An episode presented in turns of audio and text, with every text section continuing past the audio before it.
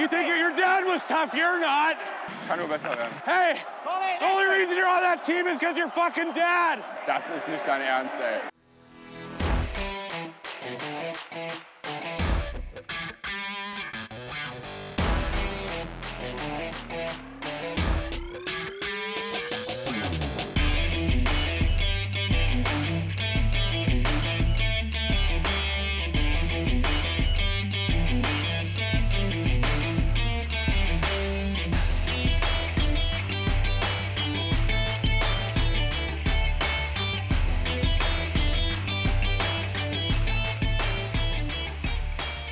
Es ist Sonntagabend, der 9. Januar 2022. Neues Jahr, alte Probleme bei der Düsseldorfer EG. Wir haben heute in Straubing N, wie Milan gerne schreibt, Entschuldigung dafür, die achte Niederlage der Düsseldorfer EG in Folge gesehen. Heute äh, nach Verlängerung, wenigstens möchte man sagen, gegen gute Straubinger. Trotzdem, bei der DEG gibt es einiges zu besprechen und äh, das tue ich nicht alleine, das mache ich mit dem Papa dieses Podcasts. Guten Abend, Milan. Guten Abend zusammen. So, aber das mache ich nicht nur mit Milan, sondern auch mit dem Eishockeyweisen Daniel. Guten Abend, Daniel. Guten Abend, ihr zwei. Guten Abend, liebe Zuhörer. Genau, guten Abend, liebe Zuhörer. Milan, du hast das Spiel heute verfolgt, nehme ich an. Was sind deine ersten Eindrücke? Ganz, ganz schwache Leistung fand ich. Ich fand, wir sind äh, über, über 60 Minuten plus Verlängerung über weite Teile nur hinterhergelaufen ähm, und haben das Ding völlig verdient verloren. Finde ich, können mit dem einen Punkt noch sehr glücklich sein. Denn sind wir ehrlich, wenn du eine Viertelstunde vor Ende führst und du weißt nicht, wieso du überhaupt führst, dann darfst du das eigentlich nicht mehr so fahrlässig aus der Hand geben. Und ähm, ja, achte Niederlage am Stück und ähm, ich bin ziemlich bedient. Ähm, in der letzten Folge hatten wir ja gesagt, aus den folgenden Spielen sollten es mindestens fünf Punkte sein. Es waren genau null und ähm, ich habe ziemlich einen Kaffee auf und so langsam denke ich, sollte die Luft für Harold Kreis auch mal dünner werden. Siehst du das auch so, Daniel? Überhaupt nicht. Nein, ich bin da ganz anderer Meinung. Äh, ich fand auch heute das Spiel gar nicht so schlecht, wie es Milan sieht. Ich fand die ersten zehn Minuten sind wir unheimlich schlecht reingekommen. Da hat Straubing mächtig aufs Gaspedal getreten und wir hatten echt Schwierigkeiten. Dann kam völlig überraschend dieses vermeintliche 1 zu 0, was wegen Schlittschuh dann äh, ja, nicht gegeben wurde. Aber äh, ich fand, wir haben ein sehr solides Auswärtsspiel gemacht. Äh, defensiv in Unterzahl auf das starke Power Powerplay der Straubinger war gut. Äh, ja, gut vorbereitet und man, man hat es gut verteidigt, obwohl wir heute unnötig viele Strafen gezogen haben. Das muss man auch mal sagen, für DEG-Verhältnisse deutlich zu viel für ein Auswärtsspiel in Straubing, die gut sind, Powerplay deutlich zu viele. Und das hat in meinen Augen auch heute den Spielfluss der DEG dann am Ende so gestört, dass wir nicht das machen konnten, was wir auch schon gegen wie heißt das, gegen wen haben wir zuletzt zu Hause gespielt? Ähm, Berlin, äh, eigentlich ganz gut gemacht haben. Genau. Ähm, ja, also ich fand es heute nicht so schlecht, muss ich sagen. Ich bin da nicht, äh, nicht deiner Meinung. Ich finde, wir haben den Punkt verdient. Ähm, ich fand schade, dass wir uns Konter einfangen zum, zum 3-3. Das ist natürlich unnötig, auswärts Eintorführung. Äh, da darfst du eigentlich nicht auskontern lassen. Da musst du halt aufpassen. Aber ansonsten, ja, wir sind auf dem Weg der Besserung. Donald hat wieder getroffen. Das macht mir Hoffnung. Und äh, ja, kommt. Ich weiß nicht, wie siehst du das, André? Ja, ich bin da eigentlich im Wesentlichen bei dir. War noch nicht alles Gold, was glänzt. Natürlich muss man sich halt, also zum einen, wir haben jetzt einige Spieler, die wirklich lange mit drei Reihen, mit drei Angriffsreihen gespielt haben. Wir haben einige Spieler dabei, die mit, äh, die in zwei Verteidigungsreihen gespielt haben. So, und wenn dann eine komplett neue Reihe dazukommt und, und das ist tatsächlich äh, mein Kritikpunkt bei Harold Kreis, immer wieder die Reihen durcheinander geworfen werden, dann fehlt dir irgendwann die eingespielt hat. Ich meine, bei, bei Straubing hast du gesehen, dass da einige Räder einfach ganz sauber ineinander greifen. Und das fehlt mir bei der DEG. Da, da gibt es Einzelne, die mal ganz gut miteinander spielen, aber du brauchst jetzt eine Eingespieltheit. Anders als zu Beginn der Saison reicht eine taktische Überlegenheit nicht mehr oder eine individuelle Überlegenheit, wie wir sie durch, durch O'Donnell, durch Fischbuch immer mal wieder haben ähm, auch, durch, auch durch andere an, an einzelnen Stellen. Jetzt brauchst du wirklich eingespielte Reihen. Das heißt, nicht nur, nicht nur im Großen muss, muss das Gefüge stimmen, sondern eben auch auf der mittleren Ebene zwischen Gesamttaktik und Einzelspielern, nämlich dass die Reihen miteinander funktionieren. So, ich habe das Gefühl, unsere Verteidigungspärchen funktionieren eigentlich ganz solide. Ähm, auch hier gibt es immer mal wieder ein paar Wackler, auch hier wurde jetzt nochmal umgestellt. Aber trotzdem, du, du brauchst eingespielte Reihen und ansonsten, Milan, muss ich dir leider widersprechen. Ich würde Harry Kreis um alles in der Welt nicht gehen lassen, auch nicht, auch nicht seinen Namen irgendwie im Moment in die Kritik bringen wollen, weil er ja, glaube ich, einer der Gründe ist, weswegen die Mannschaft deutlich über ihren Verhältnissen spielt, anders als ehrlich gesagt auch ich das erwartet habe, Milan. Ich würde ihn genau deshalb, wegen dem, was du gerade ausgeführt hast, so langsam mal in die Kritik nehmen, weil er permanent die Reihen durcheinander schmeißt und da ähm, würde ich auch sein ewiges Wechseln auf der Torwartposition mit einbeziehen. Ähm, ich würde es gerne mal sehen, einen der beiden fünf, sechs, sieben, acht, zehn Spiele am Stück spielen zu lassen, damit die auch mal kontinuierlich in den Rhythmus kommen und vielleicht auch mal heiß laufen. Aber so hast du da ein, zwei, drei Spiele und dann ist er gerade mal warm und dann kommt der nächste kalte Torwart da wieder rein.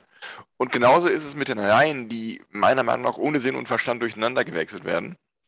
Vielleicht auch ein Stück weit ein Ausdruck seiner eigenen Ratlosigkeit, ich weiß es nicht, aber ähm, ja, ich könnte mir gut im Sommer da eine Veränderung vorstellen, spätestens. Gut, aber wer, also wir sind ja ein sehr konstruktiver Podcast, Milan. Wenn du dir Veränderungen wünschst, jetzt gibt es ja eine gewisse Liste an Trainern. Wen davon würdest du dir wünschen, wenn du dir einen aussuchen darfst? Ähm, ich habe tatsächlich eine Liste mit ähm, fünf Namen im Kopf, die ich gerne hätte. Ich glaube, mindestens zwei davon stehen im Moment woanders unter Vertrag. Daher sind die unrealistisch, nämlich Tom Pokel und Thomas Popisch.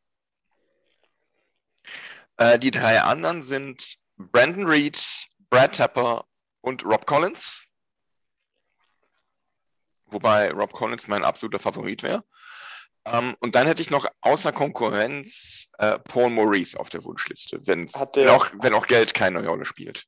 Hat äh, Rob Collins irgendwo schon irgendwas trainiert? Der ist Trainer in irgendeiner kanadischen Juniorenliga.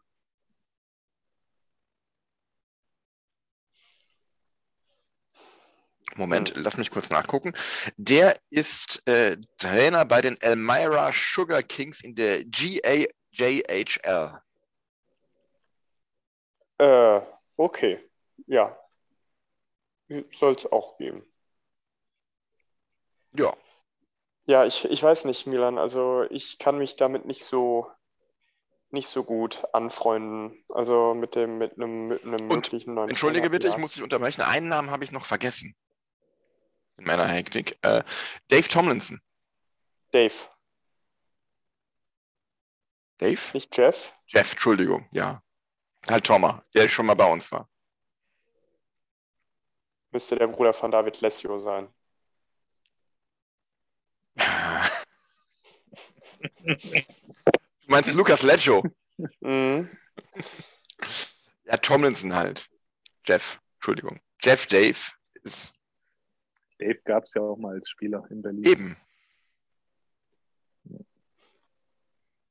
Okay, aber dann ähm, Daniel, was, was macht dich denn so zuversichtlich, dass das jetzt in den nächsten Tagen, Wochen besser wird, was wir da bei der DEG sind? Was, wo, welche Stellschrauben oder, oder welche Parameter gehen nach oben, damit die DEG wieder gewinnt? Ja, das ist, was da hochgehen muss, ist, glaube ich, klar. Die müssen mal wieder Tore schießen und die einfachen Gegentore vermeiden. Ich glaube, das sind die beiden Parameter, denn das macht mir eben auch die Hoffnung, äh, wir haben ja Einsatzwille, das stimmt ja alles. Da ist ja volle Motivation, richtig Bock in der Mannschaft. Das ist eigentlich für mich immer das Entscheidende. Wenn das aufhört und du merkst, die Mannschaft schlurft da so was heiß und, und äh, kann gar nichts mehr generieren, dann ist für mich immer der Zeitpunkt, wo ich auch den Trainer in Frage stelle. Deswegen bin ich bei uns meilenweit weg von Trainer in Frage stellen. Finde deine Worte auch ehrlich gesagt ziemlich hart, die du da so in Richtung Harold Kreis und seine angebliche Ratlosigkeit, die du vermutest, findest, äh, finde ich fast ein bisschen traurig, weil Harold Kreis echt genau wie André das auch sagt, einen Riesenjob macht. Ich äh, denke daran, was wir erreicht haben durch seine Strategie, glaube ich, ist es überhaupt erst möglich, dass eine Mannschaft wie unsere die Erfolge hatte, die sie schon hatte dieses Jahr. Und äh, ich glaube auch, dass genau er mit seiner Erfahrung auch der Trainer ist, der uns aus dieser Krise wieder rausführen wird. Und heute hat man zwar den großen Schritt verpasst, aber man hat einen ersten wichtigen Schritt gemacht. Und Donnerstag gegen Nürnberg kommen die drei Punkte, fertig aus. Ganz klar. Und äh, mir macht einfach Hoffnung, dass die Mannschaft Bock hat, dass die Mannschaft will und dass wir jetzt endlich wieder komplett sind und jetzt auch wieder vier Tage Pause haben, nicht zwei Tagesrhythmus im Spiel. Nürnberg spielt am Dienstag, das heißt am Donnerstag kehrt sich gegen Nürnberg dann die Serie um, bin ich ziemlich überzeugt von. Und dann lassen wir direkt am Sonntag den Derby-Sieg folgen und alles ist gut. Dann ist die Welt wieder in Ordnung in Düsseldorf. Ja, diese Opti diesen Optimismus habe ich überhaupt nicht. Ähm, für mich fehlen in dieser Mannschaft im Moment zwei, drei Spieler, die vorne weggehen und unbedingt gewinnen wollen. Ähm, die sehe ich einfach nicht. Ich sehe da keine Spieler, die da wirklich vorweg marschieren und alle anderen mitziehen. Und das in jedem Spiel und über 60 Minuten. Ähm, Alex Patra war so einer, aber ich glaube, ähm, der schafft das altersbedingt einfach nicht mehr. Er hat das lange gemacht in dieser Saison und dafür gebührt ihm äh, jede Menge Hüte abgenommen, aber ähm, er alleine kann es halt auch nicht. Von, von Daniel Fischbuch zum Beispiel kommt für mich viel zu wenig diese Saison. In jeder Hinsicht. Da, da passt ähm, er macht viel zu wenig aus seinem, seinen Möglichkeiten, die er von der Veranlagung her hätte. Ähm, also ich sehe uns noch nicht gewinnen gegen Nürnberg. Nürnberg läuft gerade so ein bisschen heiß. Die haben ähm, heute in Berlin gewonnen. Ähm, ja, die spielen am Dienstag, glaube ich. Aber ähm, ich sehe uns weder gegen Nürnberg noch gegen Köln gewinnen. Und die nächsten Spiele werden schon ziemlich hart, wenn wir uns den Spielplan einmal angucken. Dann geht das los. Äh, am Donnerstag gegen Nürnberg, dann Sonntag gegen Köln, Dienstag gegen Krefeld, äh, Donnerstag in Augsburg und dann sonntags zu Hause gegen Köln. Das sind ähm, eins, zwei, drei, fünf Spiele in zehn Tagen. Und ähm, puh, also, das sollten meiner Meinung nach in diesen fünf Spielen mindestens zehn Punkte werden. Ansonsten dürfte spätestens das Heimspiel gegen Köln das letzte für Harold Kreis gewesen sein.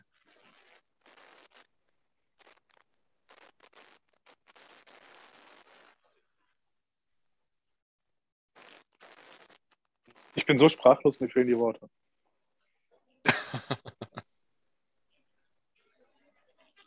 Okay.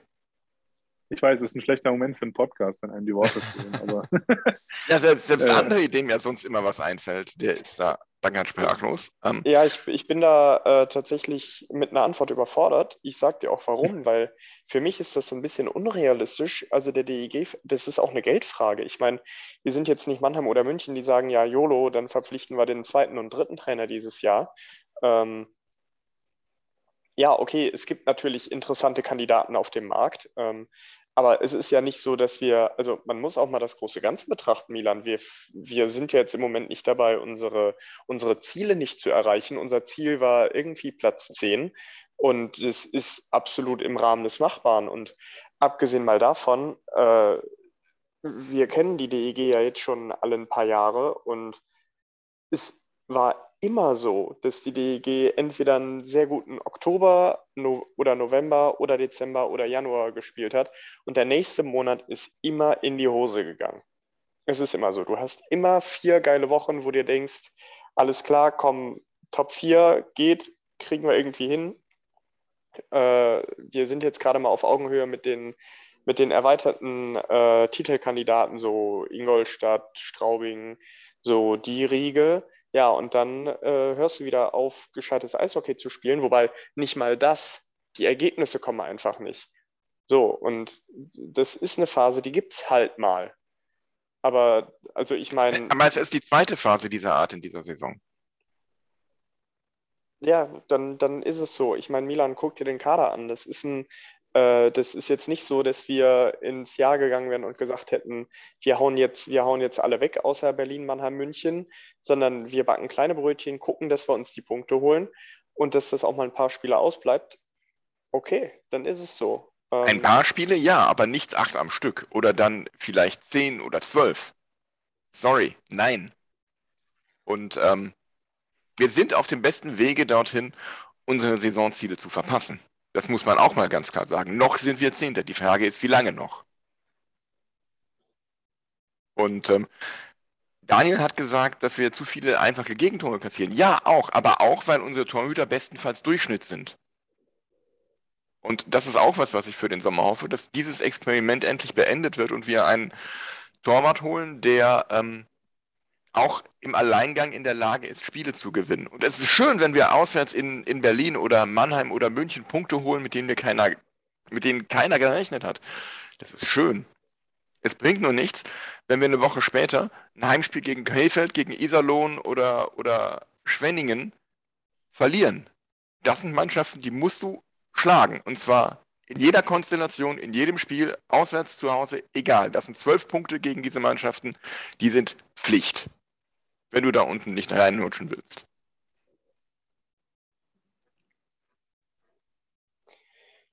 Gut, aber ich meine, es gibt halt auch andere Teams, die da mal, die sich da unten auch mal schwer tun. Deswegen, ähm, wie sagt man so schön, in der DEL kann jeder jeden schlagen und das ist in diesem Jahr wieder mal absolut bewiesen für meine Begriffe. Ja, aber was hast du lieber? Einen Auswärtssieg in Berlin und einen Auswärtssieg in Mannheim? Oder zwölf Siege gegen Iserlohn, Krefeld und Schwenningen? Was ist das denn für ein Tausch, Milan? Ja, Das ist doch, also, genau das. ich, ich glaube, dass es nicht nur Schwarz und Weiß gibt. Ich glaube, dass der Normalfall ein Mittelweg ist. Dass du im Normalfall Berlin oder Mannheim schlägst und dann, keine Ahnung, zwei, drei, vier Spiele, sagen wir mal, erfolgreich bestreitest. Ich rede jetzt noch nicht von drei Punkten. So, aber das kann bei, das kann bei uns der Normalfall sein. Mich wundern einfach deine Worte so, Milan, wenn ich an unsere Saison äh, Erwartungsfolge da damals denke, als wir alle so ein bisschen gesagt haben, wovon wir ausgehen. Ähm, war ich ja auch der, der am optimistischsten war, der sagte, ich sehe uns recht sicher irgendwo zwischen 9 und 11. Das war ja damals so mein Wording. Ich glaube, da stehen wir im Moment. Das passt also ganz gut. Ich weiß aber auch, dass du uns als absolut eindeutigen Abstiegskandidaten so irgendwo 14 gesehen hast. Von daher wundert mich, dass du jetzt, wo über die Hälfte der Saison gespielt ist und wir stehen auf Platz 10, ähm, du so negativ redest. Eigentlich müsstest du dich tierisch freuen, dass die DEG deine Erwartungen deutlich übertrifft. Ähm, ich habe mich auch gefreut bis zum Beginn dieses, dieser Niederlagenserie oder bis diese, diese Niederlagenserie langsam Fahrt aufnahm. Ähm, also eigentlich bis, äh, ich meine, zu dem verlorenen Heimspiel gegen Iserlohn, weil das ist ein Must-Win einfach an der Stelle. Und ähm, ähm, genau wie ein paar Tage später gegen Schwenning. Aber da schaffst du es nicht mehr, einen der schlechtesten Torhüter der Liga auch nur einmal zu bezwingen. Ähm, und ähm, ja, die DEG ähm, ist immer noch besser, als ich vor der Saison gesagt habe, aber ähm, ich möchte halt auch nicht, dass sie so schlecht wird, wie ich das befürchtet habe. Und ähm, daher muss da jetzt gegengesteuert werden. Ähm, und da muss eine Lösung gefunden werden. Da muss jetzt erstmal Harold Kreis eine Lösung finden. Wie gesagt, ich finde, ähm, na, ich gucke auf den Spielplan nochmal. Moment. Mm. Ja, Nürnberg, Krefeld, Augsburg, die drei Spiele müssen gewonnen werden, und zwar nach 60 Minuten. Und dann äh, mindestens noch ein Punkt im Derby, besser mindestens drei.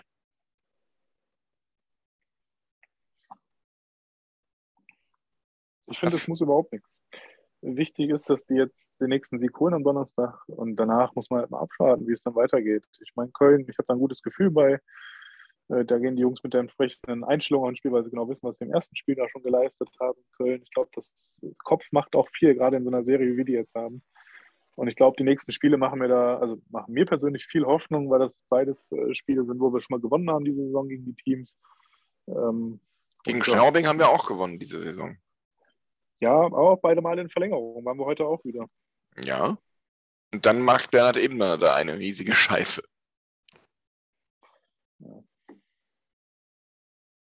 Ja, also Ja, aber ich, ich meine, wenn wir, wenn ich Milan, ich meine, guck mal, wir haben jetzt gegen Straubing haben wir jetzt zweimal Overtime gewonnen, richtig?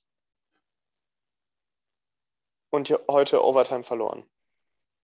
So, und das heißt, wenn man, wenn man jetzt mal so ein paar Sachen, also das mit Bietigheim, das geht mir auch auf den Keks, klar. Äh, Bietigheim musst du, sagen wir mal, zumindest dreimal im Jahr eigentlich im Rahmen eines Arbeitssieges und wenn es ein 2-1 ist, schlagen. Nichtsdestotrotz, ähm, du siehst bei sowas, dass wir eigentlich mit, mit Bietigheim, ach Quatsch, mit Straubing mehr oder weniger auf Augenhöhe sind. So, gegen Ingolstadt, äh, ich, ich kenne jetzt übers, übers, äh, über ein E-Sport, äh, über NHL, Jungs aus Ingolstadt, die sagen, ja, ganz ehrlich, wenn die DEG ein bisschen mehr Glück hat, dann nehmen die gegen Ingolstadt auch regelmäßig Punkte mit. Also da muss man auch mal sagen, ähm, die DEG verkauft sich gegen, gegen viele Gegner gar nicht so schlecht. Ähm, hier Köln, die auch eine durchaus ansehnliche Saison spielen, außer Maxi Kamera, lieben Gruß an der Stelle. Ähm, gegen die steht es jetzt auch 1-1 in der Serie. Da sehen wir dann, äh, da sehen wir dann die kommenden Tage weiter, wie, wie das dann aussieht. Also, wenn man jetzt mal so ein paar große Positiv- und Negativphasen ausklammert, dann ist es einfach die Saison, die wir erwartet haben, nur halt mit ein paar extremer, anstatt dass wir da durchgängig verlieren, gewinnen, verlieren, gewinnen, verlieren, gewinnen, äh, abwechselnd. Also deswegen, ich, äh, ich, ich sehe das genauso wie Daniel. Solange du merkst, dass der Trainer die Mannschaft erreicht und die Mannschaft das umsetzen will, was der Trainer vorgibt, alles gut. Und ich, ich erinnere mich gerne an unsere Folge mit Rick Goldmann zusammen. Es ist auch irgendwann Self-Fulfilling Prophecy. Du musst irgendwann du holst jetzt einen Punkt in Straubing, dann sagst du, alles klar, hört mal, wir verlieren jetzt nicht mehr nach 60 Minuten. So, und jetzt gucken wir mal, ob es zwei Punkte nach 60 Minuten werden. Irgendwann werden es drei nach 60 Minuten.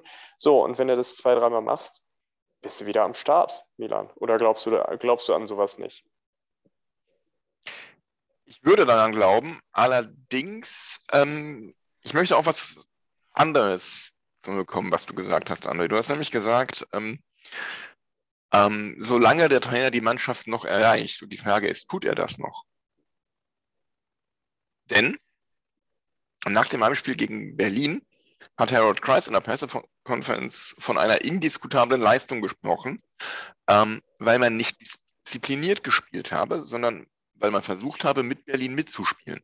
Mit anderen Worten, die Mannschaft hat nicht auf den Trainer gehört, die Mannschaft hat seinem Gameplan nicht gefolgt. Und das finde ich eine sehr problematische Aussage. Ja, aber also ich meine, normalerweise, wenn du Harold Kreis im Interview hast, dann sagt er ja eigentlich, dass er auch nach Niederlagen ganz, ganz angetan von der Leistung der Mannschaft ist, Daniel. Ja, also ich glaube, da über, überinterpretierst du gerade etwas, meiner Meinung nach. Ähm, so, ich, so, ich, glaube glaub nicht, weil, weil Harold Kreis wählt seine Worte ja sehr bewusst. Ja, die haben ja. ja. auch sich auf das Spiel der Berliner eingelassen, haben da versucht, groß mitzuzaubern, anstatt einfach deren Stiefel runterzuspielen, ohne jede Frage. Aber ähm, wir haben es den Berlinern ja auch eindeutig zu einfach gemacht, defensiv. Aber das heißt ja nicht gleichzeitig, dass man jetzt, äh, dass der nicht mehr die Mannschaft erreicht. Also das habe ich jetzt daraus überhaupt nicht deuten können. Das war auch, also weiß ich nicht, finde ich, äh, da nutzt du eine Aussage sehr stark für deine Argumentation, aber bringst sie in einen komischen Kontext. Ja, ich finde die Aussage halt ähm, problematisch in dem Zusammenhang. War mir so aufgefallen. Ja, aber wir werden sehen, was das so bringt in den ähm, nächsten Spielen. Ich bin da skeptisch. Ich sehe uns nicht siegen gegen Nürnberg. Auch nicht gegen oder in Köln. Und dann schauen wir mal weiter, wohin die Reise geht. Äh, wo siehst du uns denn, also Milan, Du, du darfst jetzt mal, du darfst jetzt mal ein bisschen rummalen gedanklich. Wo siehst du uns denn mit und ohne Trainerwechsel am Ende der Saison? Sag mal, sag mal zwei Platzierungen. Ähm, ich sag mal so, äh, ob es zu einem Trainerwechsel kommt, hängt meiner Meinung nach ganz stark von den Ergebnissen in den nächsten fünf Spielen ab. Ähm, wenn wir in diesen fünf Spielen weniger als zwei Punkte pro Spiel im Schnitt holen, würde ich sagen, landen wir am Ende der Saison, Saison auf Platz 13. Und das ohne Trainerwechsel anschließend. Ähm, wenn wir mehr als zehn Punkte holen und bei dem Trainer bleiben, sehe ich uns im Bereich acht bis zehn. Und da würde ich uns auch sehen bei einem Trainerwechsel. Okay, aber klingt doch eigentlich so, als gäbe es viele Wege, unser Saisonziel zu erreichen. Ja, dazu müsste jetzt aber in den nächsten fünf Spielen was passieren. Also auf dem Eis. Wird's doch. Ich lasse mich gerne positiv überraschen. Ich sehe das nicht. Wenn wir dann in, in, um, heute in zwei Wochen mit null Punkten aus diesen fünf Spielen rausgehen, muss Kreis gehen. Da führt dann kein Weg dran vorbei. Na, spannende Aussage, aber gut, das ist, äh, das ist ein fettes Wenn. Also so unglücklich muss es erstmal laufen. Ähm, ich hoffe, meine Worte holen mich nicht ein oder altern schlecht, wie man heutzutage sagt.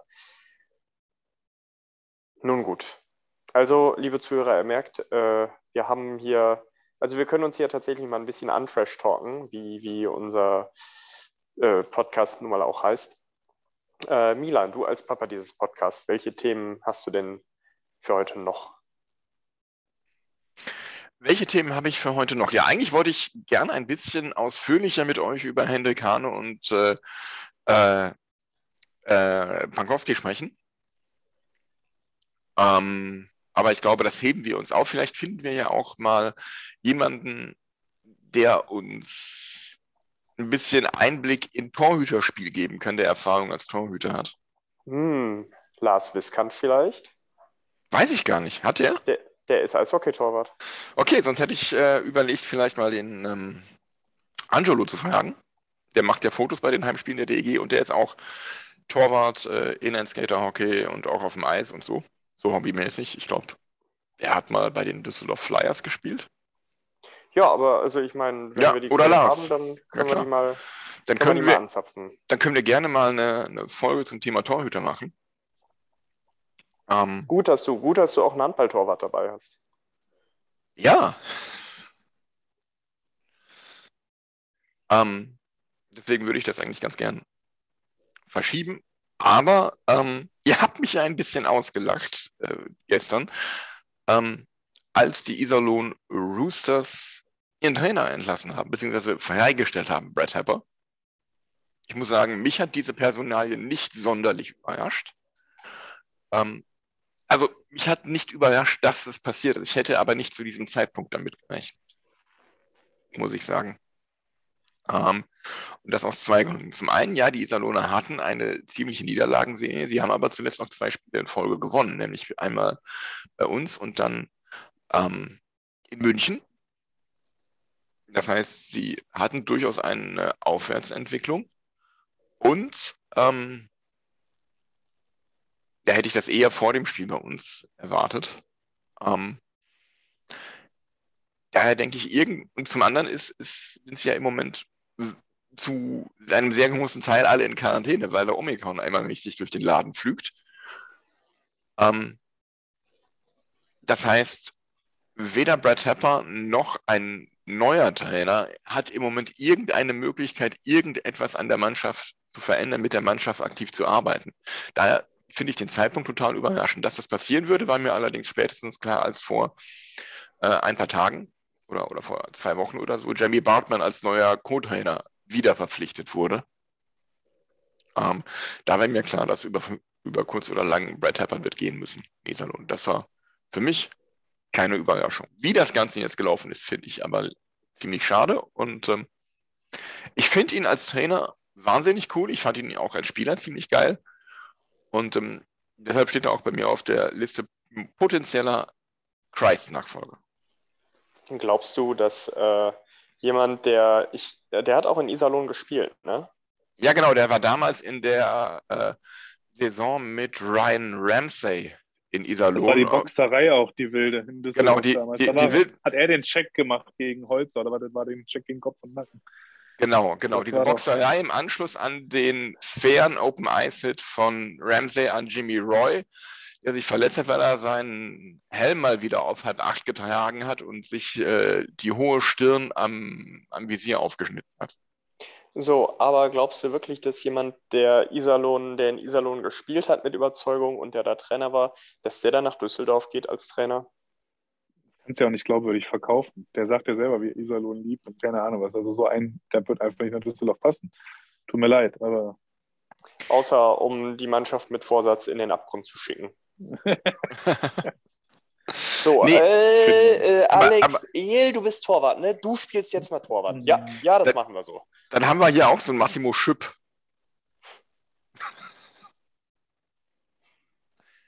ähm, nee, ähm, ich.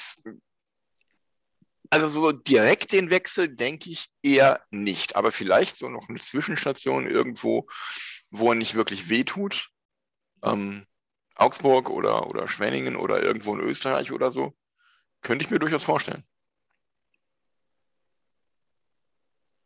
Dass er sich den, Achtung, Stallgeruch etwas abwäscht irgendwo. Ich glaube, der stand so lange im Stall, der, der verliert nur noch den Geruch, wenn er irgendwann unter die Erde geht. Ihm, ihm sein langes Leben gegönnt. Gut, er wird ja weiter Trainer sein, aber ob jetzt in der DL aktuell schon, ich weiß nicht, hat er jetzt irgendwas bewiesen? Irgendwie, außer dass es immer hieß, ja, super Typ, Iserlohner, bla bla, muss man jetzt am Ende des Tages sagen, viel erreicht hat er nicht. Mit Iserlohn, mit einem eigentlich deutlich aufgewerteten Kader im Vergleich zu Ja, schon, aber du musst dir auch mal angucken, ähm, die hatten ja, haben jetzt den zweiten größeren Corona-Ausbruch in Iserlohn. Ach, da ist sowas relevant, aber der DEG macht so einen riesen Fass auf, die auch seit Wochen mit drei Spielern, äh, drei Reihen nur umhertingeln, wo Es waren da ja Säulen ausfallen. Ja, aber die Ja. DEG ist ja auch der Bayern München der Liga. Daniel. Ja, eben. Das kannst du ja gar nicht vergleichen. Aber da merkt Bitte. man wieder, dass Milan eigentlich dieser Lohn-Fan ist anstatt DEG. Nein. So. Nein, die DEG ist ihm so wichtig, dass er da viel höhere Ansprüche hat. Eben das, genau. Eben das. Und, und bei Düsseldorf sind eben nicht so viele Spieler so lange ausgefallen, Iserlohn. Das weiß ich Aber nicht, gut. müssen wir jetzt mal eins zu eins gucken. Aber ja. Ich, ich behaupte, wenn du nach Iserlohn gehst, dann muss bei dir sowieso schon irgendwas ausgefallen sein, freiwillig. Na gut, und dann ansonsten, ja, Iserlohn in Quarantäne, München in Quarantäne, dass beide Halbfinalspiele in der CHL abgesagt werden mussten. Äh, abgesagt oder verschoben? Abgesagt, soweit ich weiß. Ist dann, äh, ist dann Tapere, Tam, Tap, Tampere. TT. Ja, genau. Sind die dann jetzt weiter? Einfach so? Ich, das, das müsste irgendwie ähm, die, das zuständige Covid-Komitee der Champions Hockey League noch entscheiden, aber ich glaube, die dürften dann jetzt kampflos weiter sein, ja. Also das CCC, das Champions Hockey League Covid Komitee. Ja, und nicht der Chaos Computer Club. Und auch nicht das, der Kölner, das Kölner Karnevalskomitee. Auch das nicht, nein.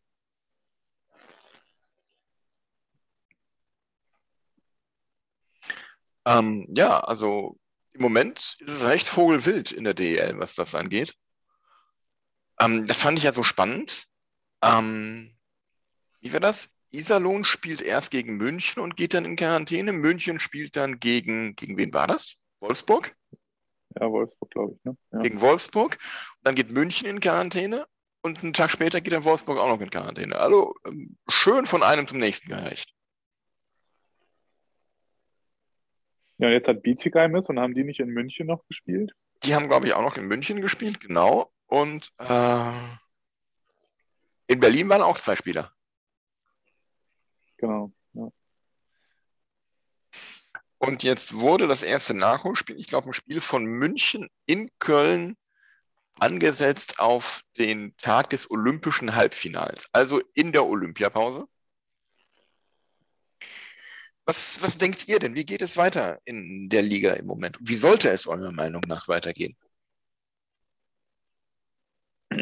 Tja. Ich finde es schwierig, was richtig und falsch ist. Ich glaube, jeder Gedanke, den man hat, kann eine exzellente Lösung sein, kann aber genauso gut totaler Quatsch sein. Ich finde das sowas von schwierig.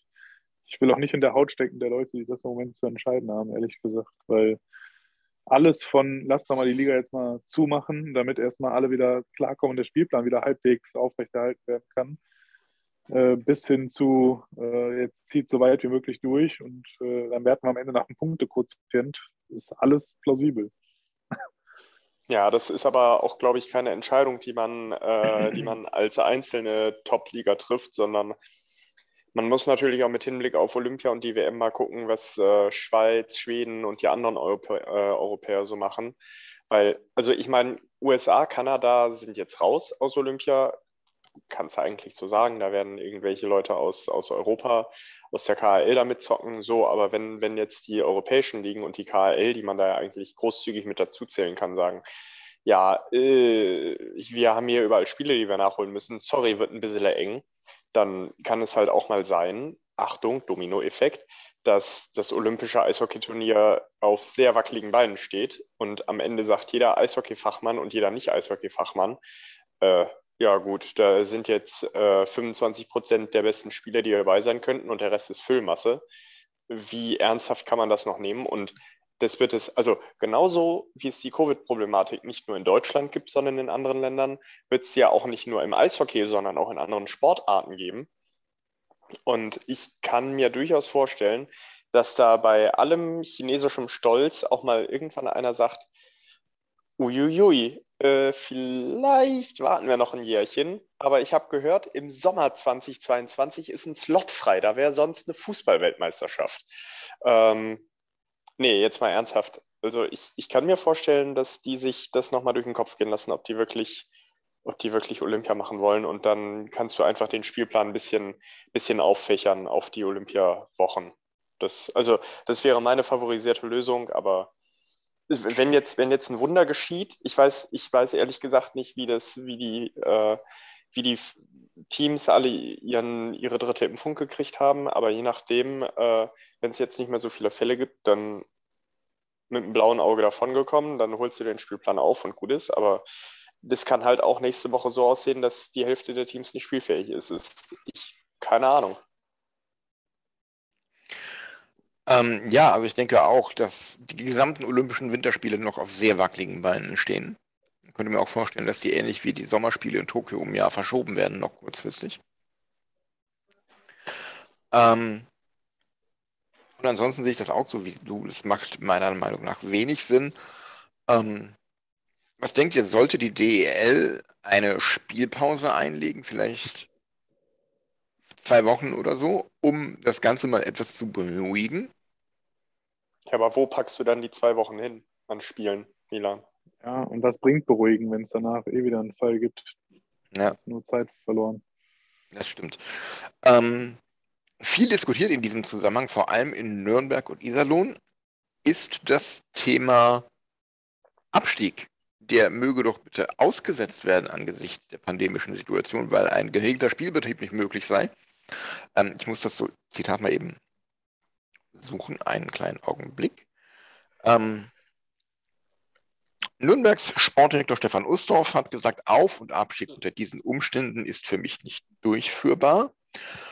Und ähm, Christian Hommel stellt ähm, das Konzept der Durchlässigkeit des Sports grundsätzlich in Frage und sagt, ich bin klar gegen Auf- oder Abstieg. Es gehört nicht zu unserem Eishockey-Konzept. Es geht nicht, wenn drei bis fünf Teams ums Überleben kämpfen. So Sportdirektor Christian Hommel.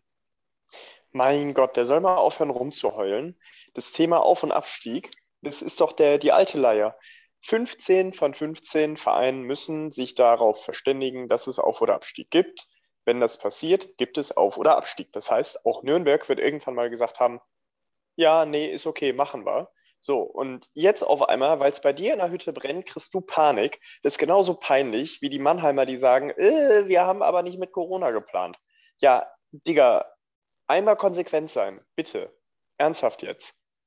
Entweder du bist für Auf- und Abstieg und nimmst dann auch in Kauf, dass es dich treffen kann, unter welchen Umständen auch immer, oder nicht.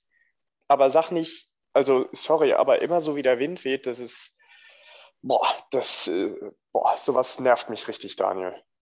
Ja, absolut. Das ist, äh, ich finde es auch bedauerlich, dass man das jetzt überhaupt generell wieder in Frage stellt. Ich meine, ich verstehe den Hintergrund, den er da benennt, aber das hätte man sich halt vorher überlegen müssen und nicht, als man den Vertrag geschlossen hat, äh, weil die Situation war damals nicht anders als heute. Es war schon immer so, dass ein paar Vereine immer am Rande der, der finanziellen Gesundheit gelebt haben und äh, das ist ja nicht seit heute erst, das ist ja nicht der Corona erst, das war auch vorher schon, dass, äh, ja, dass es schwierig ist. Und ja, keine Ahnung, ich äh, denke einfach, man kann dieses Jahr darüber reden, ob das jetzt noch ein fairer Wettbewerb ist mit den ganzen unterschiedlichen Corona-Betroffenheiten, aber das wusste man auch vorher, vor diesem Jahr. Das hat die zweite Liga genauso. Von daher sage ich, äh, beide Wettbewerber trifft es genauso.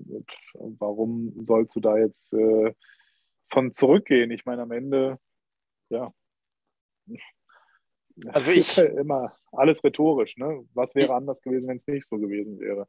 Ich denke, das Hm. muss man. Ähm, das sind zwei verschiedene Aspekte, die da äh, genannt werden. Einmal der, der Punkt, den Stefan Nussdorf da anspricht, wo ich sagen muss, ja, Abstieg unter diesen Voraussetzungen ist schwierig.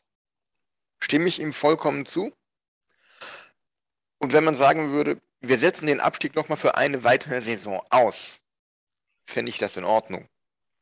In der Schweiz wurde er zum Beispiel direkt für zwei oder drei Jahre von vornherein ausgesetzt. Ähm,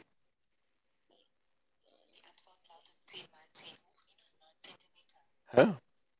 Okay. Siri spricht mir dazwischen, Entschuldigung. Ähm, das andere ist, was Christian Hommel da sagt, dass äh, Auf- und Abstieg nicht zur europäischen Sportkultur gehört. Ähm, da muss ich vehement widersprechen oder nicht zur, zur Eishockeykultur passt. Da muss ich vehement widersprechen.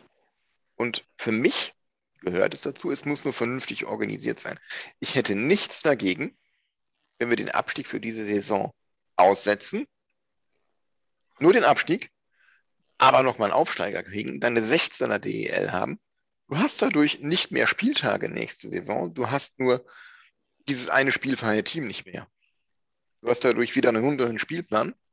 Und wenn du dann diese 16er Liga beibehältst und dann mit einem, mit einem durchlässigen Auf- und Abstieg, ähm, da bin ich ja immer noch der Meinung, dass es einen direkten Absteiger geben sollte, der ersetzt wird durch den Meister der zweiten Liga und dass es zusätzlich dazu nochmal irgendwie eine Art Relegation geben sollte des Vizemeisters der zweiten Liga gegen den Vorletzten der DEL. Ähm, dass also im für die Zweitligisten zweiten Fall, äh, besten Fall zwei Teams hoch können. Ähm, was ich schwierig finde bei diesem Gedankenspiel mit dem 16er, mit der 16er DEL an sich ist, dass die Attraktivität der DEL 2 ganz massiv leiden würde. Denn die haben jetzt Schwenningen verloren und haben nichts zurückbekommen. Und die würden dann auch noch Frankfurt verlieren und nichts zurückkriegen. Ähm, ja, aber es kommen ja auch immer mal wieder die, die L2-Teams hoch, die eigentlich ganz, ganz spannend sind. Oberliga meinst du, ne?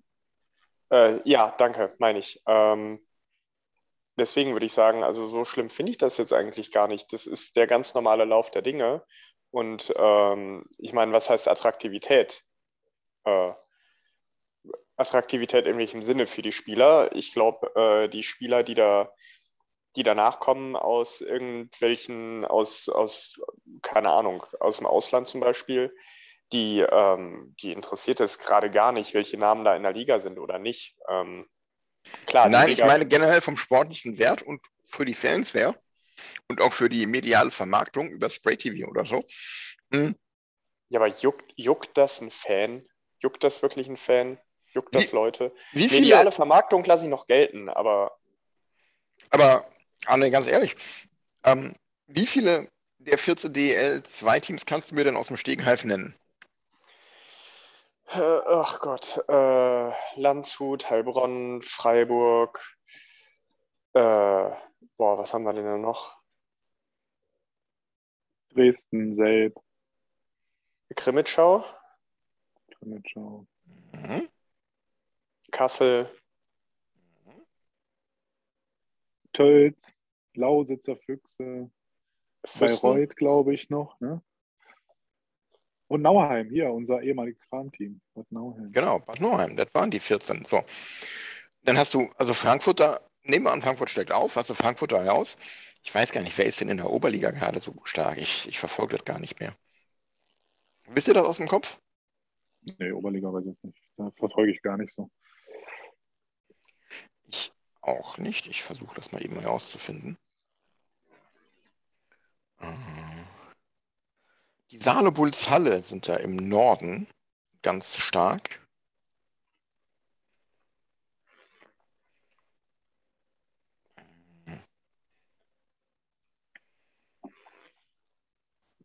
Und im Süden.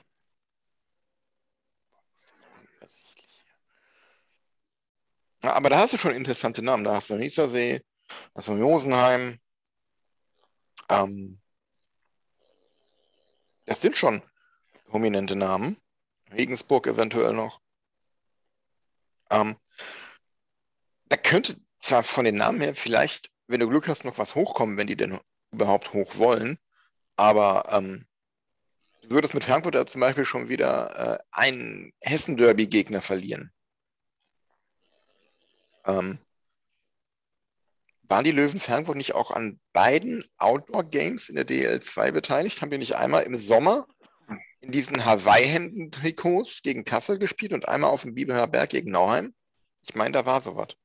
Ja, Biberer Berg weiß ich auf jeden Fall, dass die äh, im Offenbacher Stadion gespielt haben, was ja als Frankfurter eigentlich komplett übel ist. Aber, aber das war das Heimspiel von Nauheim. Das weiß ich noch. Das war, das war Nauheim, die ihr Heimspiel nach Offenbach verlegt haben. Und Frankfurt hat im eigenen Fußballstadion, da wo die Eintracht sonst spielt, gegen Kassel gespielt. Im Sommer, irgendwie Ende August oder so. Auf jeden Fall. Ähm, ja, ich finde, Auf- und Abstieg gehört einfach dazu zum Sport. Das Einzige, was ich mir wirklich vorstellen könnte für die DL und DL 2 in Zukunft wäre, wenn du das wirklich als ähm, eine große Liga nach NHL-Vorbild machst, als, als Closed Shop, dass du gar nicht mehr DEL 1 und 2 machst, sondern beides in eins schmeißt und dann mit, mit Conferences und Divisions arbeitest. Das können sich doch ganz viele Teams aus der DEL 2 gar nicht leisten und wollen das auch gar nicht, glaube ich. Richtig.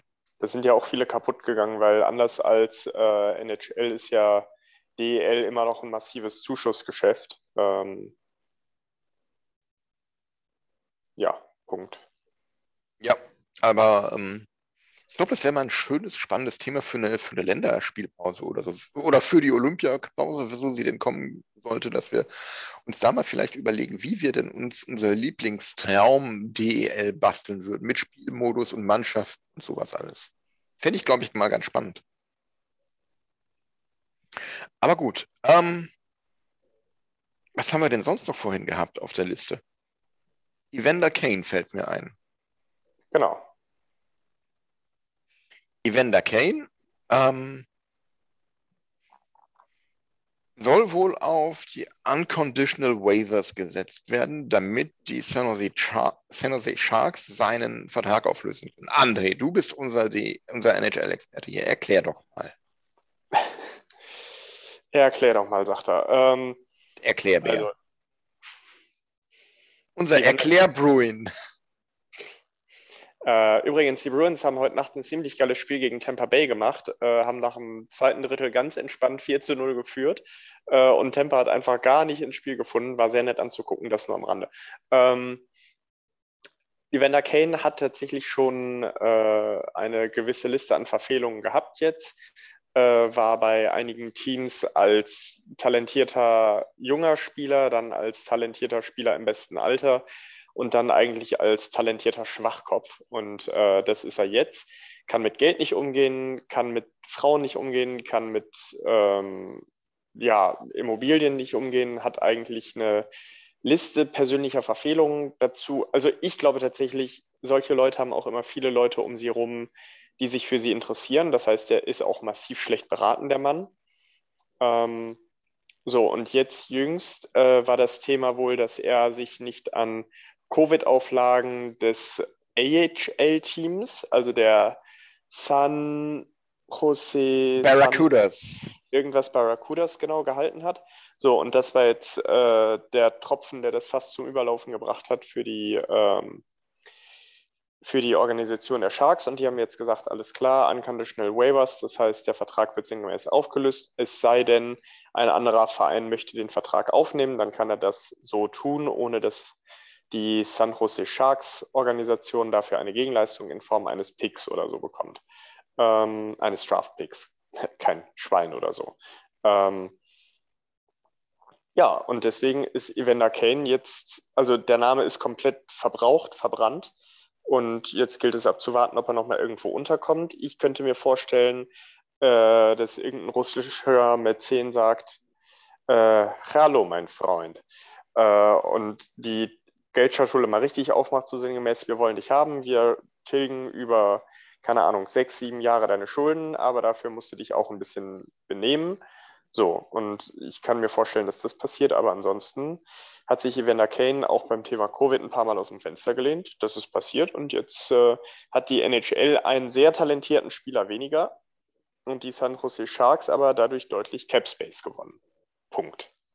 Fertig erklärt. Sehr schön. Ähm, ja, die NHL hatte ja auch eine bisschen, bisschen Corona-Pause. Ähm, da sind die New York Rangers übrigens auch ganz gut herausgekommen, haben letzte Woche auch sehr schön äh, gespielt. Sehr schön gewonnen, 4-1. Gegen Dallas, meine ich, was? Nee, gegen Anaheim. Äh, Dallas war das Spiel davor. Und ähm, sie haben gegen Anaheim ganze 14 Torschüsse zugelassen. Muss man auch erstmal schaffen. 14 zu 40 Torschüsse. Die Kings hatten äh, heute Nacht, glaube ich, gegen die Detroit Red Wings zeitweise 27 zu 1 Torschuss. Auch schön. Ich glaube, nach dem ersten Drittel sogar. Ganz übel. Ähm, Daniel, wie sieht es denn bei den Oilers aus? Das wird ja auch viele, viele deutsche Fans interessieren, äh, wegen Leon Dreiseitel, unserem Mann in Kanada. Ja, im Moment sieht es nach nichts aus, denn äh, Covid hat die Oilers im Griff. Eben wurden wieder zwei neue Fälle gemeldet und äh, man geht davon aus, dass noch weitere positive Fälle sind. Deswegen wurde das Spiel am Montag gegen Ottawa bereits auch noch verlegt. Danach sind die Spiele eh schon verschoben worden. Aktueller Stand würden die Oilers, glaube ich, am Freitag wieder auf dem Eis stehen. Ähm, ja, aber abwarten glaube ich auch noch nicht dran. Ähm, ja, im Moment Spielpause, was den Oilers auch ganz entgegenkommt in der jetzigen Situation. Also ich würde sagen, die äh, Pause kommt genau zum richtigen Zeitpunkt aus Eulers Sicht. Aber McDavid ist ja auch schon in der Covid-Liste, drei Sättel bisher noch nicht offiziell. Man weiß ja nicht, wie da die Tests sich noch entwickeln. Aber ja, also den Eulers kommt die Pause gerade sehr, sehr entgegen. Wir sind ja gerade in einem sehr tiefen Loch, was die Leistung angeht. Da stimmt ja wirklich nichts von vorne bis hinten. Ähm, mein großer Wunsch wäre auch ein Trainerwechsel, aber der wird wohl aktuell noch nicht kommen. Mal schauen. Ähm, ja. Und dann läuft den Ansprüchen mal wieder hinterher. Da gab, es, da gab es ja in der letzten Woche so Gerüchte oder Diskussionen in nordamerikanischen Medien darüber, dass möglicherweise Mike Babcock zu den Oilers kommen würde. Wie findest du das, ja. Daniel? Interessant, offen. Äh, ich glaube, äh, also aus meiner Sicht, ich habe von Tippett noch nie viel gehalten, schon als er da war, alleine weil er McDavid und Dreiseitel extrem verheizt im Laufe der Saison äh, weil er immer mit seinen, ich lasse die erste Reihe zwei Minuten Powerplay durchspielen, äh, während die schon 20 Minuten Eiszeit hatten und so ein Gedönse, was ich nie verstanden habe. Ähm, auch in OT, warum da drei Sättel McDavid dreieinhalb Minuten spielen müssen. Am Ende sind die so platt, dass wir dann oft auch Gegentore bekommen haben. Das sind so, sind so Kleinigkeiten, die ich bei ihm einfach überhaupt nicht nachvollziehen kann und äh, von Anfang an nicht. Und äh, deswegen so ein Trainerwechsel wäre schon was, finde ich gut. Auch im Webcop könnte ich mir vorstellen. Das Gerücht gibt es ja schon lange. Das ist ja schon im Oktober, November ging das schon durch äh, meinen diversen eures Bereichen. Das ist nichts Neues. Ja. Jetzt, jetzt muss ich mal so Milan-mäßig eine Frage stellen. Habt ihr die All or Nothing Dokumentation über die Toronto Maple Leafs gesehen? Oder davon gehört überhaupt? Gehört, Milan? gehört habe ich davon, ja. Ich habe sie aber noch nicht geguckt. Ich soll aber. Gehört, noch geguckt. Läuft auf Amazon Prime, glaube ich, soll aber auch nicht so genau. überragend sein, hörte ich. Aber keine Ahnung. Okay, äh, Daniel, nachdem du dich dann jetzt schon geäußert hast, ähm, ich habe tatsächlich jetzt mal mit der ersten Folge angefangen. Ich finde es ganz interessant. Ähm, die ganz tiefen Details werden da nicht aufgedeckt. Ähm, aber es ist schon interessant und ich meine, wenn man weiß, wie es ausgeht, die, der Startpunkt der Doku ist halt, die Oilers haben gerade Runde 1 in den Playoffs verloren und wollen jetzt alles dafür tun, als äh, hochtalentiertes Team. Die äh, Oilers sie oder die Cup Leafs? Äh, sorry, die Leafs. Danke, Milan. ähm, dass sie, ja dass sie den. Stanley Cup gewinnen. Und das ist, äh, also für den Eishockey-Nerd ist es interessant, aber ich glaube, sonst ist es auch ein bisschen viel. Ja. So die Bewertung. Wenn ihr euch so ähm, die NHL anguckt im Moment, klar, da ist auch Corona jede Menge unterwegs und ähm, alles noch recht ähm, unausgewogen, aber man hat immerhin inzwischen der, der, den Olympischen Spielen abgesagt. Ähm, aber wenn ihr euch das so anguckt, wer wäre wer ist denn eurer Meinung nach im Moment euer Favorit für den Stanley Cup-Sieg?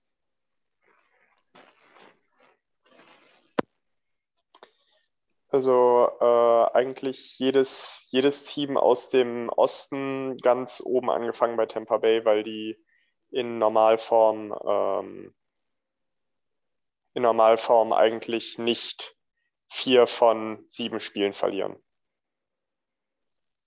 Und vor allem haben sie ja jetzt auch Wege gefunden, wie sie Spiele gewinnen, wenn ihre Top-Spieler nicht dabei sind. Das finde ich sehr beeindruckend, was die da machen. Daniel?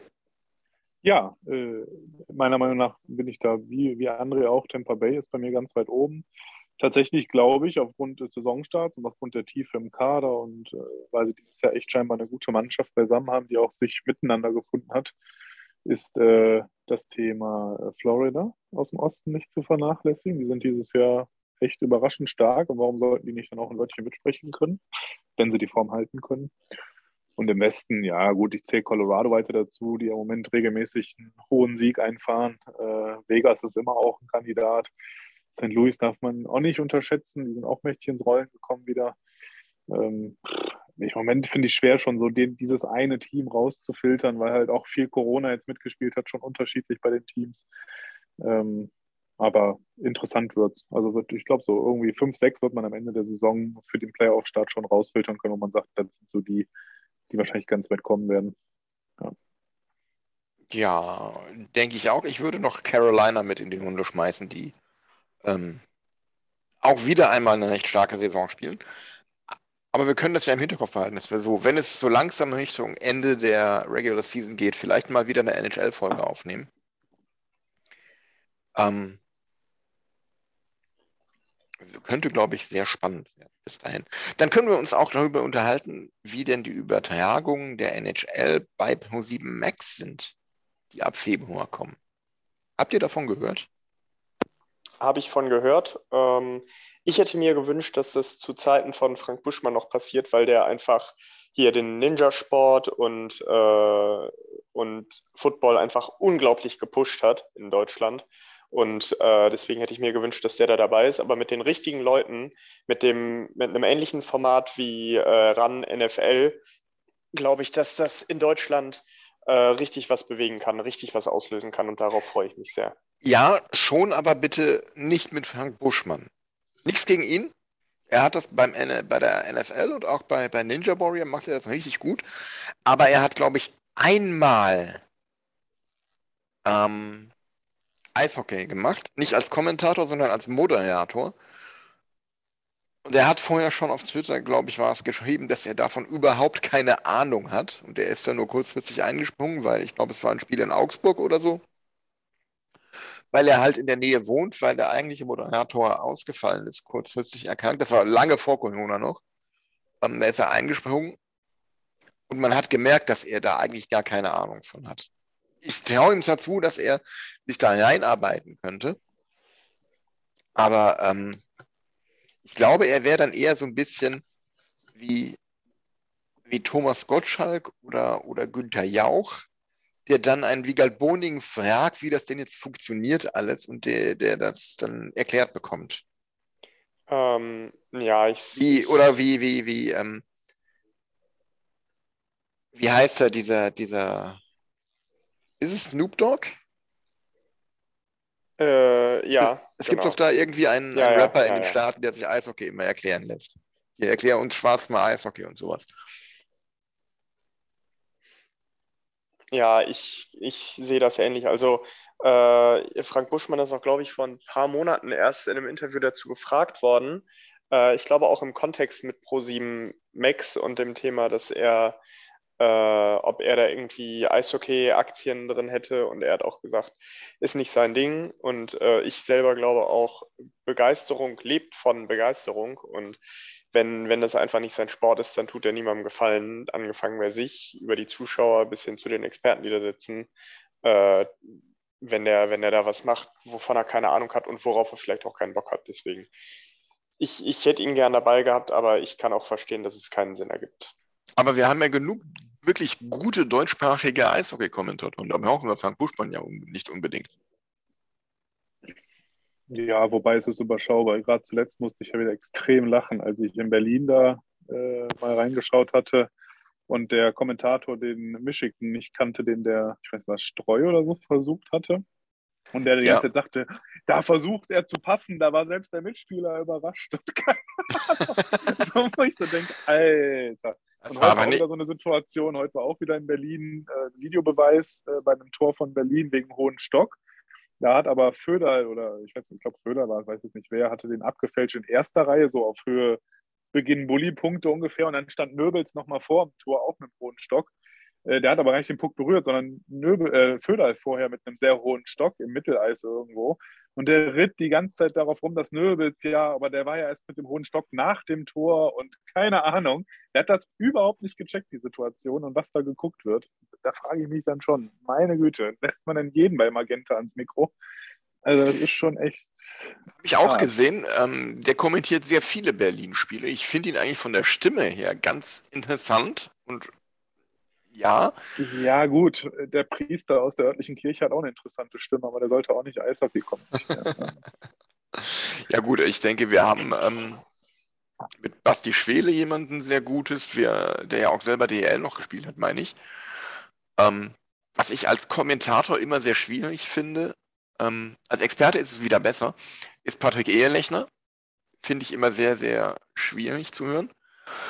Und ähm, ja, ihr wisst ja, ich mag, ich mag Mirko Heinz, weil ich finde, ähm, ja, man muss sich an seine, seine Stimmfarbe gewö gewöhnen, seine, seine Stimme. Ähm, aber ich finde, er macht das sehr gut. Er hat wahnsinnig viel Ahnung von dem Sport.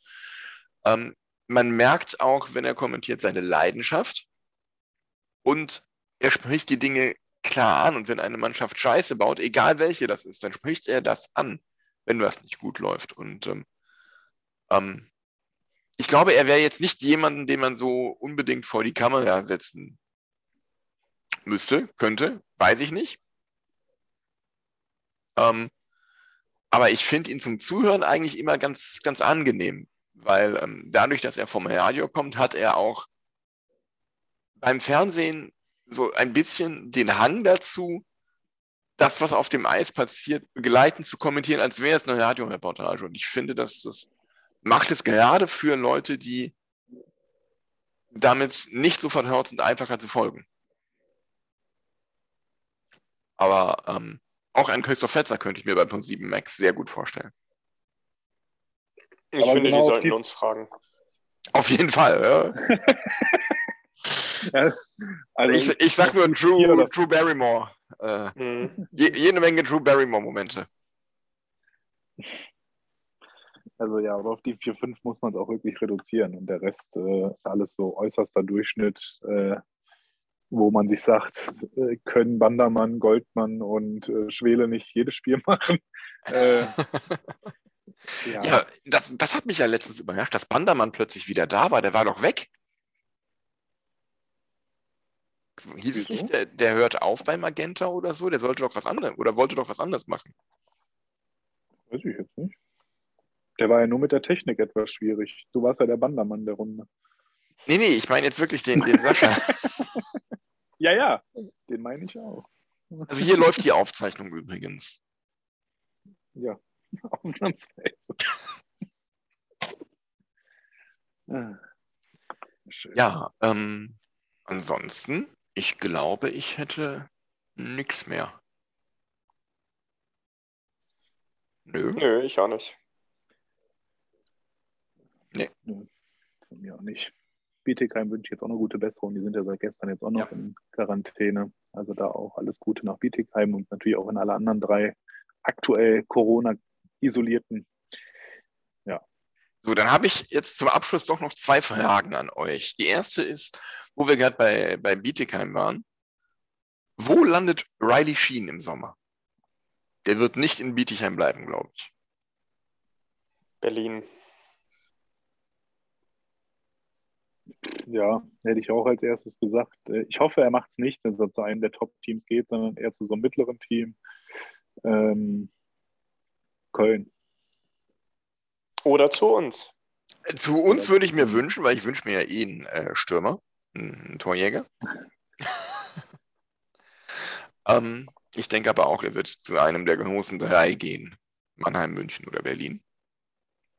Und zweite Frage, nachdem wir ja zu Beginn uns hier ziemlich die Köpfe heiß geredet haben, wie viele Punkte holen wir denn jetzt aus den nächsten fünf Spielen? Und ähm, eine Anmerkung noch, die, das hat der, der Tube vorhin auf Twitter noch geschrieben. Die Kölner Haie haben nach dem Spiel jetzt am Sonntag in Köln Pause bis zum Spiel bei uns. Mhm. Wie viele Punkte holen wir in den fünf Spielen? Deine zehn, damit du glücklich bist. André? Äh, fünf Spiele. Äh, dü- dü- dü- dü. Hier, machen wir einen optimistischen, sagen wir zwölf. Gib ihm. Gut, dann mache ich einen pessimistischen und sage fünf. Das wäre immerhin Punkt pro Spiel. Das wäre ein Punkt pro Spiel. Wir holen einen gegen Nürnberg und jeweils zwei gegen Augsburg und Krefeld. Ich glaube, das wäre gegen Nürnberg entweder null oder drei Punkte sehen. Okay.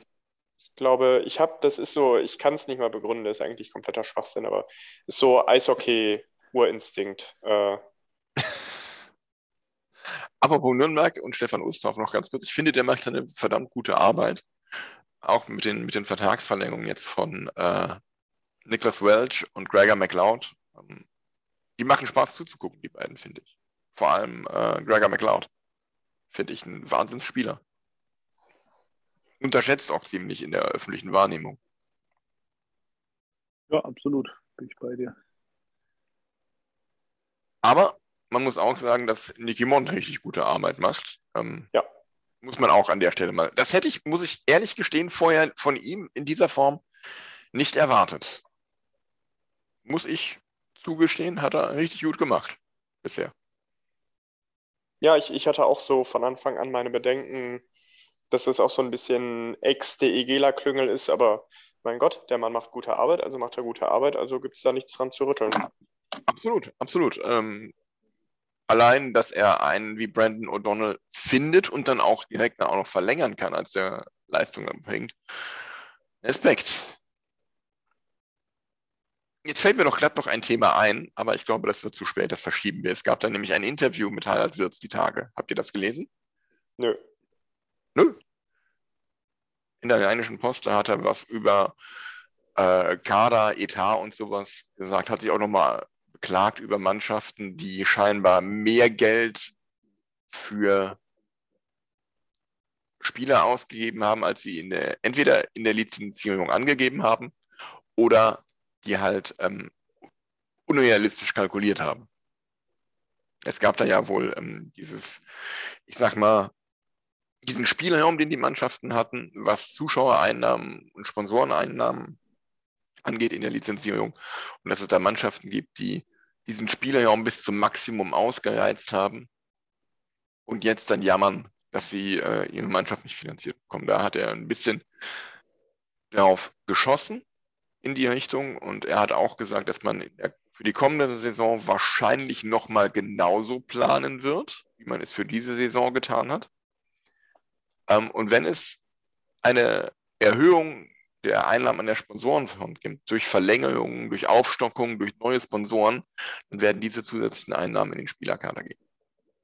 Und das Ziel bleibt weiterhin, dass die DEG sich alleine trägt, ohne dass die Gesellschafter da von vornherein Geld zuschießen müssen. Die sind nach wie vor da, wenn es, wenn Not am Mann sein sollte. Aber ähm, man möchte nicht mehr von vornherein diese Gelder fest mit einkalkulieren. Und das finde ich richtig, richtig gut.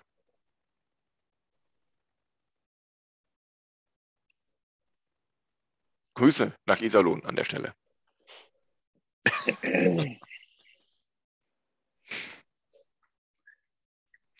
Gut, ich würde sagen, dann machen wir die Schlussrunde. Daniel.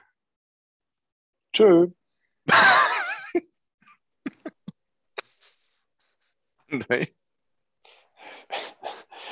Daniel, das W steht für Wortgewalt. Ähm, Das Ja. E für Eloquenz. Es ist ja da, das E. Ähm, ja, liebe Zuhörer, danke für eure Geduld, danke fürs Zuhören, äh, danke dir, Daniel, und danke dir, Milan, für den äh, heute mal etwas aggressiveren Austausch. Fand ich mal ganz geil eigentlich.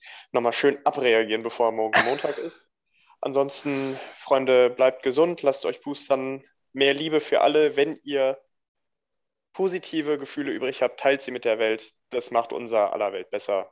Gerne mit Und mir, damit ich nach, äh, mit meinem DEG-Frust hier ein bisschen positiver durch die Nein, Welt. nein, du willst Brad Tepper als Trainer. Du kriegst davon nichts ab. Richtig. Ich möchte, ähm, nee, aber hey, äh, aber hey, Rob Collins wäre geil. Wäre wär bestimmt witzig, aber den würde ich fast lieber als Spieler sehen. Ähm, ja, nee, äh, passt auf euch auf und dann sehen wir uns hoffentlich irgendwann wieder im Stadion und äh, Tschüsseldorf. Und her DEG. Tschüss zusammen.